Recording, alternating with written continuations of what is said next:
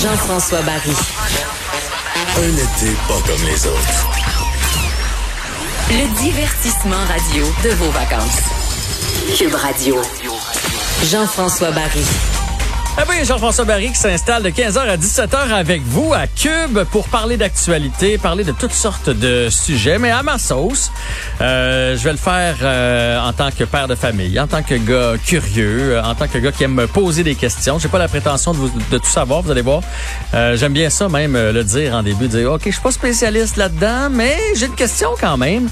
Euh, fait qu'on va parler de plein plein de choses. On a des beaux collaborateurs. C'est l'été, je veux que ça sente quand même dans l'émission. Je pense qu'il y a moyen de parler d'actualité sans euh, toujours être en maudit. Euh, fait que je veux que ça sente dans l'émission. Je veux qu'on qu'on s'amuse euh, tout le monde ensemble. Euh, je veux qu'on respire parce que j'ai l'impression qu'on a été confinés longtemps et là je veux qu'on respire cet été. D'ailleurs, moi je suis très très heureux d'être au euh, micro. Si vous saviez à quel point les artistes et j'en connais beaucoup, j'en ai beaucoup dans mon dans mon univers, dans mon environnement. Euh, tu sais, c'est c'est moi j'ai animé des trucs sur le web pendant le- la, la pandémie.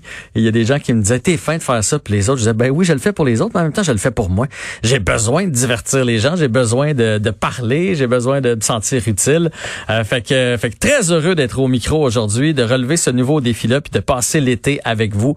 Euh, on a plein de de chroniqueurs qui vont vous renverser tout au long de l'été. Olivier Primo, François Lambert, Anaïs Gertin-Lacroix, Alex Lefebvre, Félix Séguin. Ces gens-là vont être avec nous au quotidien. On va avoir une chronique 20 aussi le, le jeudi.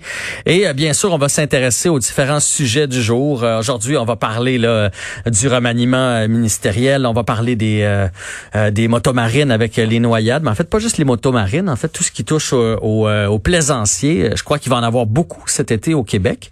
On peut pas aller à l'extérieur, on peut pas emmener notre bateau à l'extérieur, donc les plans d'eau vont être pleins. Puis des fois, on, on, on s'improvise euh, capitaine de bateau. Fait qu'on va parler de ça, euh, entre autres, aujourd'hui. Et euh, pour ceux qui l'auraient manqué, zéro décès aujourd'hui. C'est la première fois que ça arrive depuis le 12 mars, euh, la journée où on a déclenché le- le- l'arrêt général, où le Québec a été mis sur pause. Fait que on le prend. Quand même 69 personnes infectées. C'est une, une petite hausse là, par rapport aux derniers jours, mais c'est quand même euh, pas si mal. Euh, une personne de moins aux, euh, aux soins euh, euh, hospitaliers et quatre personnes de moins aux soins intensifs. Donc bref, c'est une c'est une belle journée, journée de canicule aussi.